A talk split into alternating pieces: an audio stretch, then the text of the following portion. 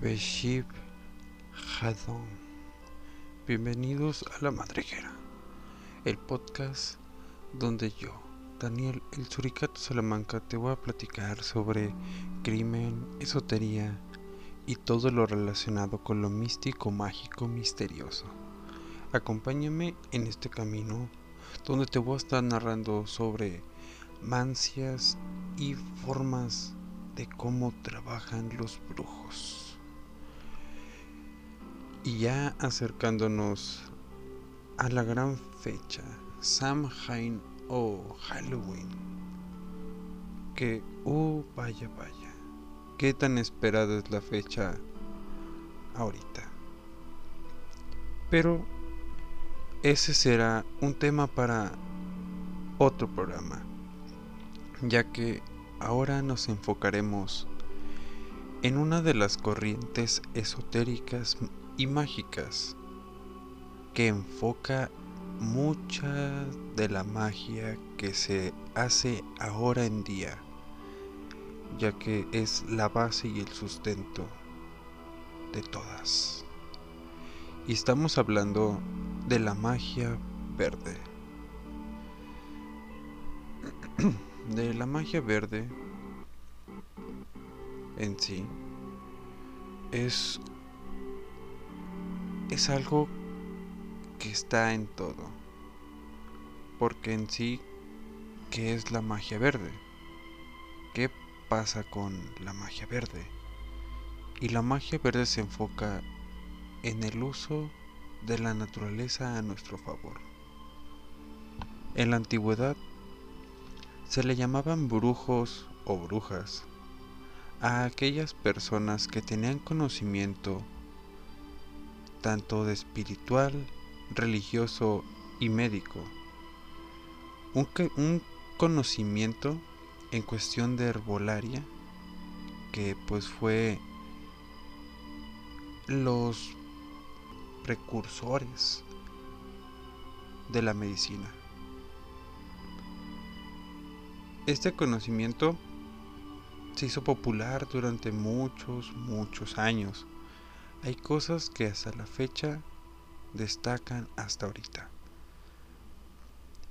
El conocimiento de las plantas, el conocimiento de ciertos brebajes para tener algún beneficio en salud o curar algún malestar. Lo que viene siendo la base y principios de la herbolaria, por así decirlo, ya que en esos momentos era lo que más destacaba. También en base a plantas y objetos completamente naturales, el brujo hacía sus rituales, tanto como para hacer el bien como para hacer el mal. En estas fechas, por lo menos en la antigüedad, todo era natural. Y ahora lo que se busca en la actualidad es que permanezca igual en base a la ah, industrialización. Eh, ay Dios, se me lengua la traba. Eh, se hace un poco más complicado, más no imposible. La magia verde como tal está llena en cuestión hasta de remedios caseros o los clásicos remedios de la abuela. Te estoy hablando que en la magia verde entra desde tomarte un té de siete azares para el sueño hasta pasarte un huevo para quitar un dolor o diagnosticar algún problema, hasta incluso un ritual ya complejo donde se ahumeria con hierbas, inciensos, velas, círculos de sal y agua y vinagre y cosas como esas. ¿Por qué? Porque también eso tiene algo natural. Desde tiempos antiguos se han tenido ideas y conocimientos sobre esta magia. En algunos de estos casos se remontaba también a gracias a los dogmas iniciales de cada cultura. Háblese de los mayas, incas, navajo, celtas, druidas, sumerios, mesopotámicos. Cada cultura tenía su propia religión, sus propias creencias. Y en base a esos todos concuerdan en algo, que es una deidad hacia los dioses y una deidad hacia la tierra, hacia la misma naturaleza. Para los griegos es Gaia, para los celtas es de Adama, para Sudamérica es Pachamama. Pero es igual, es la madre tierra.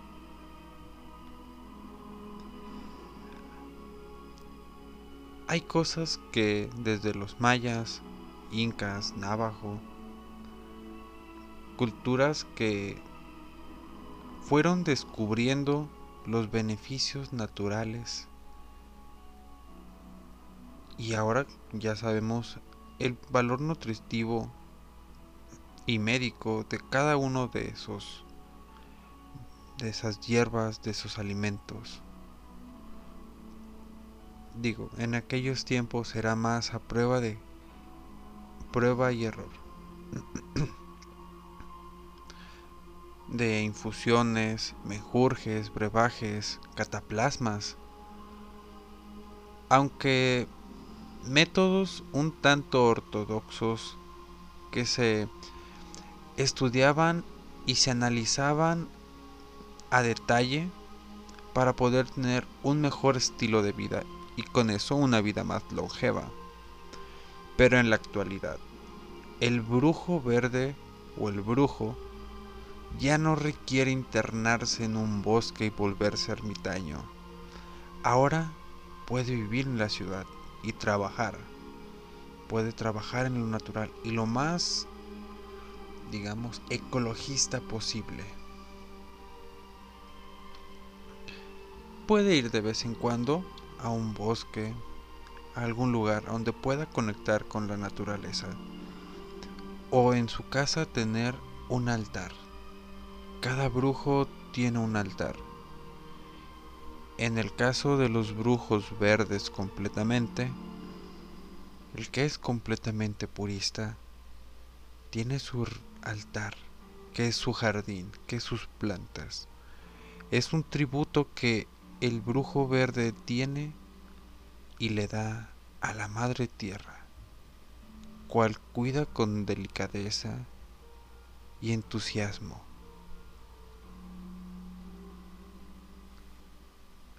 entra a ese lugar sin frustraciones.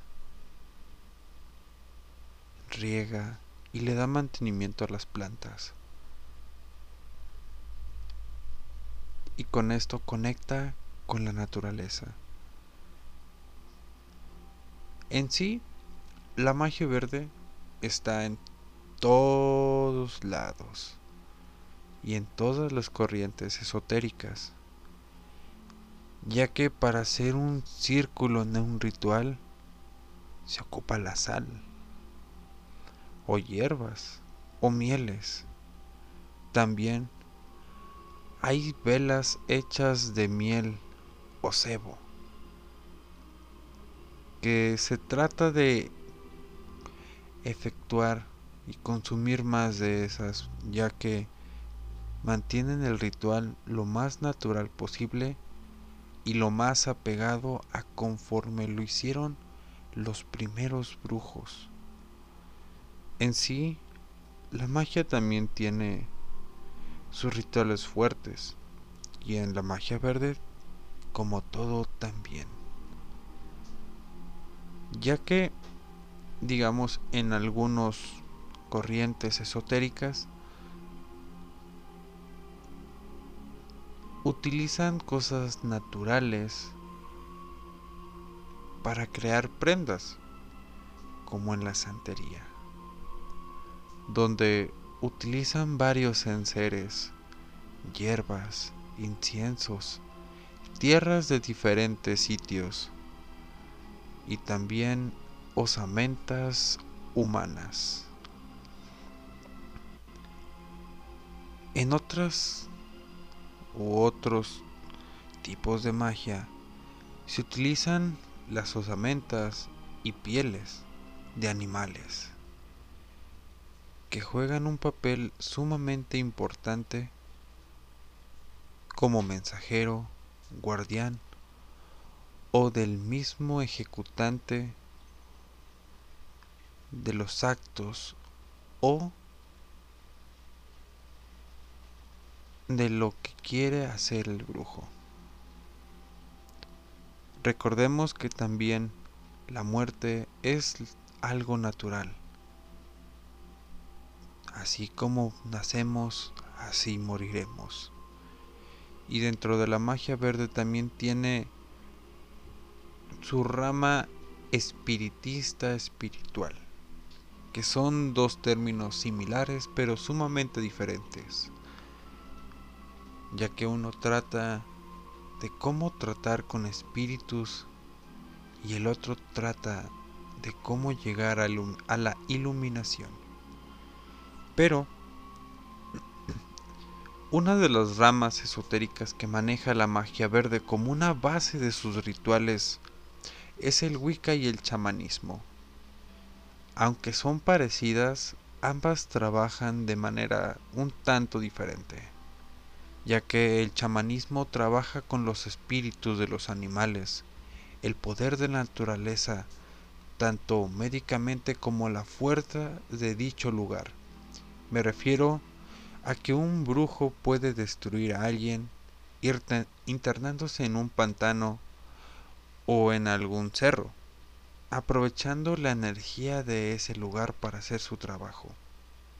Cuando va a la cima de un monte, es un momento donde el brujo puede abrir caminos, como puede llevar a la perdición a cualquier persona. En otras culturas utilizan la tierra del lugar a la hora de hacer sus rituales. Portan en su persona ciertas tierras o botes con distintas tierras distintas maderas y distintos tipos de piel ya que las maderas también contribuyen a algo mágico incluso de creencias bastante antiguas. Uno del ejemplo es el abedul. El abedul es uno de los árboles sagrados para los celtas y los druidas, ya que lo usaban mucho los druidas para hacer varitas o báculos, para poder trabajar en el sendero diestro. En la mitología en sí, es un árbol que vuelve a nacer y que otorgaba poder contra el mal. De su madera elaboraban cunas, sonajeros, cumpliendo así una función de protección y purificación de la nueva vida. Pero pues también tenemos el árbol de tejo, que para los celtas era un árbol sagrado porque era un árbol longevo. Pero también le guardaban cierto respeto, ya que este árbol absorbía malas energías y las entidades también llegaban a fundirse con su madera. Y esta madera, este árbol en especial, es un tanto caprichoso, ya que no, no se deja ver ante un brujo que pueda ser mediocre, ya que esta madera está hecha para el sendero izquierdo, para trabajos oscuros. En su contraparte podría estar el granado, que hasta la fecha es una de las maderas con grandes cualidades, tanto como para curar como para la guerra. Su parte está relacionada en filosofías, incluso también en lo que era mitologías, ya que esta planta o este fruto está relacionado con el Hades y un poco con Hades y Perséfone. También la magia verde ayuda para hacer talismanes. Que también se basa en unos llamados saquitos mágicos. Que son en base a hierbas. Hierbas frescas y olorosas. En base a la ritualización que se le da. Y esa es la función de la hierba crea ciertos campos protectores. Incluso es el uso de la famosa botella de bruja, que se hace de distintas maneras. Y la función es protegerse de cualquier golpe mágico. Puede fungir como un amuleto de protección puede fungir también como un amuleto para la buena suerte. Todo depende de qué hierba y cómo se haya ritualizado.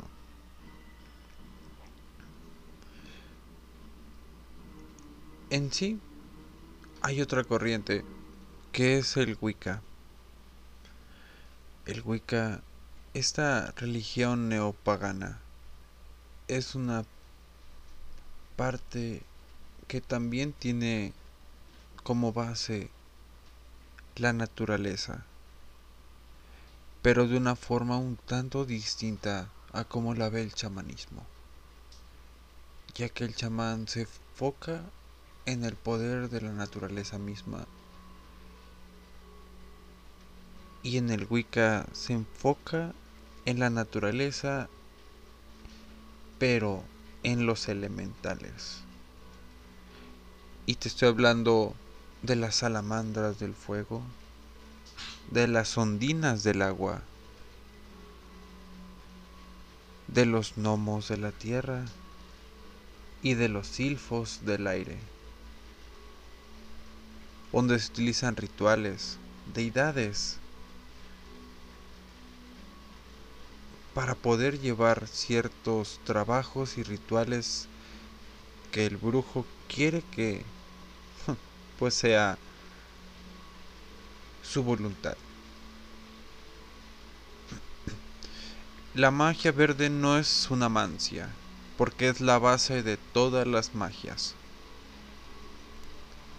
Mancia sería la cristalomancia, que es la lectura de la esfera de cristal, tabacomancia, que utilizan mucho en santería y otras corrientes esotéricas que sirve para amarres, para traer, para protecciones y limpias. Unos de las tribus o de las personas que usaban eso eran los navajo donde utilizaban el tabaco como una manera de purificarse, entrar en trance, limpiarse y poder causarle incluso algún mal a otra persona.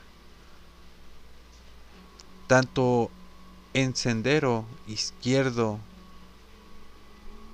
o derecho, en todas las religiones en todos los senderos, en todas las filosofías esotéricas, está la magia verde.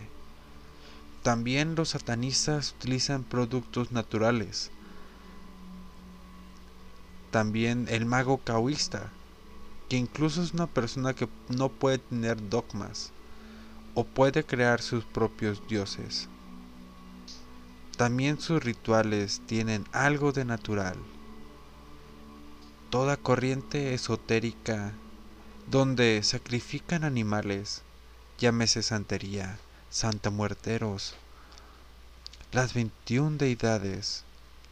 Estamos hablando de religiones africanas, donde en base al espiritismo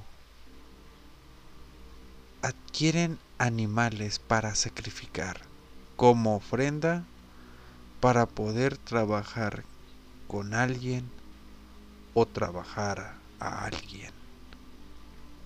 En sí, la magia verde es todo. Y todo empezó con el uso de las plantas como remedios. En sí, hay datos un tanto inciertos en cómo fue que el hombre empezó a usar la naturaleza a su, a su favor de forma medicinal. Pero si tenemos seguro que esos remedios llegaron hasta nosotros y llegaron de boca en boca con el paso de los años. Al ser los precursores de la medicina, ahora sabemos muchas cosas. Incluso tenemos ahora costumbres como por ejemplo el curar de formas naturales, como el ajo que se usaba para curar algunas molestias o afecciones en control, por ejemplo, al herpes, eh, incluso a los labios partidos, herpes labial, ya que el ajo cauteriza y es un buen antiséptico y cicatrizante natural. Y es un claro ejemplo de cómo fue llegando eso de boca en boca tras el paso de los años, convirtiéndose en un remedio de cultura popular. Otro también remedio clásico de la abuela es el miel con limón. Muy bueno para la garganta, ya que el limón es un buen antiséptico junto con la miel. Que cubriendo las capas con capas y capas. Las amígdalas y la garganta evitan que se reseque y aparte las desinfecta ya que es un antiséptico. En la magia verde existen deidades, como lo dije anteriormente. Gaia para los griegos, Pachamama para Sudamérica, Dea Dama para los celtas. Y existirán diferentes nombres, Madre Tierra, Madre Naturaleza. Para los mayas, en un ejemplo, a ellos los enterraban de una forma un tanto peculiar, ya que se comenta que los ponían en posición fetal. Esto porque da alusión a que están regresando a la madre tierra. Así que, pues también la magia verde tiene sus dogmas muy fuertes. Entonces, respectivo a la magia verde, está en todas las corrientes esotéricas. Es la madre de todas las corrientes de aprendizaje en la antigüedad, ya que la magia verde enfocaba botánica, los espíritus y la alquimia. La alquimia que fue el precursor de la química moderna y de muchas cosas más que en otro episodio, ya les estaré contando. En sí la magia verde, el brujo de antes, eran los mejores hierberos, herbolarios, que en sí no tenían nada que tratar con el diablo, ellos fueron los precursores de la medicina. Estudiaron las plantas y sus reacciones. En algún momento llegó los católicos y se dedicaron a destruir muchos conocimientos. Como el cómo los celtas curaban los huesos el cómo los incas hacían sus operaciones insertándoles placas en los cráneos cuando había rupturas, en cómo los mayas curaban a sus enfermos. Muchas de esas corrientes, de esos secretos, se fueron acabando en base a las conquistas ya que lo tomaban como una forma satánica, ya que todo iba ritualizado hacia la Pachamama o hacia alguna deidad, llámese Cernunos, que ahorita se le conoce casi casi como el diablo, ya que es un ser que tiene cuernos, pero no hay nada más equivocado que eso ya que ser nunos es un ser de luz. Muchas de estas cosas, estudios e incluso tecnologías de nuestros antepasados se fueron perdiendo de igual manera a las conquistas. En el caso de México, pues por los españoles habiendo sincretizaciones y muchas cosas más, pero eso es tema para otra noche. y pues bueno, esto fue una explicación algo breve para detallar lo que es la magia verde. Y pues bueno, ya en otros episodios les estaré contando otros tipos de magia, otras corrientes esotéricas e incluso ya un poco más apropiado. Pero bueno, entre otras cosas y novedades que hay, es que pues bueno, se va a tratar de hacer esto un poco más seguido al ritmo de antes. Pero ha sido semanas y tiempos difíciles. En fin. Próximamente también habrá o tomaré temas de la primera temporada. Donde realicé, por ejemplo, mm, menciones al, por ejemplo, la Santa Muerte, la Santería, algunas leyendas para analizar. Y en el caso de satanismo, Santa Muertero, Santa Muerte, el cómo trabajan, cómo es que funciona y cómo es que suelen hacer sus rituales. Yes, es interesante. Pero poco a poco se irán subiendo. Y poco a poco los iré grabando. En sí, esto sería todo. Recuerda seguirme en mis redes sociales. En Instagram como La Madriguera Terror. En Facebook como La Madriguera. y en TikTok como La Madriguera Podcast. Ahí suelo dar datos curiosos o algún informe espiritual o algo por el estilo.